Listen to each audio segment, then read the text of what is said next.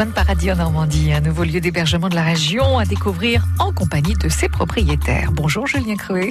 Bonjour Nathalie, bonjour tout le monde. Dernière étape aujourd'hui au manoir de Ribardon. Oui, cette belle demeure de l'époque directoire, comprenée de la fin du XVIIIe siècle, est aujourd'hui l'une des maisons d'hôtes les plus séduisantes de l'Orne. En face d'un haras, un peu à l'écart du bourg de Neuville-Ulm, village de 240 habitants seulement entre Putange et Falaise, ce manoir revit. Il propose désormais quatre chambres à la location la nuitée. Parmi ces chambres, la plus grande s'appelle la Majestueuse. C'est même une suite. Visite avec David de Le Guyader, l'un des propriétaires du manoir, également décorateur d'intérieur.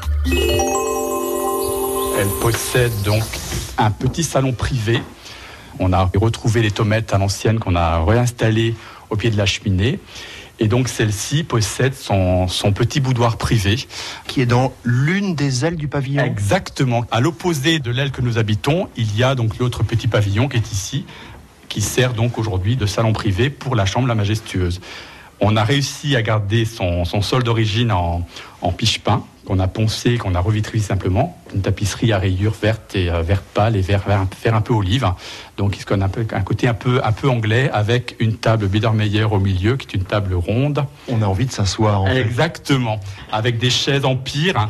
Allez-y, je vous en prie, on pourrait même y prendre le thé. Avec voilà. toujours cette vue sur le parc. Hein. Alors là, l'intérêt de cette chambre, c'est que du coup, on a une vue presque circulaire de tout le parc. C'est-à-dire que lorsque nous sommes dans le salon où nous nous trouvons, on a deux euh, fenêtres euh, grandes, une qui donne sur l'entrée du, du, parc avec l'allée avec bordée d'arbres, et qui donne également la vue sur le parc en face du haras, avec également la chambre qui donne la même vue sur le, sur le parc également. Et là, nous allons pénétrer dans la salle de bain, qui elle aussi possède sa vue sur le parc avec Chacha, la mascotte du manoir, qui était déjà installé, vous voyez, sur le bord de la fenêtre pour regarder dehors. Le petit chat. Exactement, que tout le monde aime. Qui se balade partout dans les chambres des autres? Alors non, normalement la, la, coquine nous a suivis aujourd'hui, elle s'est faufilée à travers nos, nos jambes pour s'installer sur la fenêtre, mais normalement non. Vous respectez quand même, exact, voilà, et le chat respecte. Exactement, mais pour l'anecdote, on a reçu.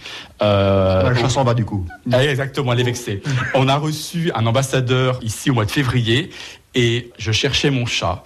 Et l'ambassadeur descend, donc après le petit déjeuner, il était monté dans sa chambre, il redescend donc pour s'en aller vers 11 heures, et je vois le chat qui le suit. Et je dis, Excellence, ne me dites pas que le chat était avec vous. Il dit, si, si, au contraire, il m'a accompagné toute la matinée. Oh mon Dieu Et c'était drôle parce qu'il me dit, mais rassurez-vous, tout va bien.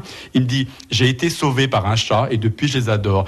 Ce monsieur avait vu une quinte de tout un soir dans son appartement à Paris. Il avait un chat dans la gorge un gros chat, on va dire, et euh, il a perdu connaissance, et c'est son chat qui l'a léché, qui l'a secoué un peu griffé pour le, et il s'est réveillé au bout d'une heure. Et là, il a pu appeler les secours. Et il dit depuis, je vénère les chats. Donc votre chat est merveilleux. Il n'y a pas de souci, tout va bien. Bon. C'était l'ambassadeur de quel pays? Du Kazakhstan, en France. C'est dingue. Ben oui. Et on a reçu celui du Yémen aussi l'année dernière au mois d'août. Incroyable, hein, Julien. On vient donc du monde entier dans ce petit coin de paradis. Oui, au manoir du Ribardon entre Falaise et Putange, on s'enorgueillit d'avoir une clientèle majoritairement étrangère, mais il y a aussi de jeunes couples romantiques qui viennent de Normandie. Et pour ceux qui ne souhaitent pas ou ne peuvent pas s'offrir une nuit au manoir, il est toujours possible d'y prendre le thé le samedi ou le dimanche après-midi. Parfait, à suivre dimanche matin entre 10h et 11h, l'intégrale de ce petit coin de paradis en Normandie à voir également sur francebleu.fr. France Bleu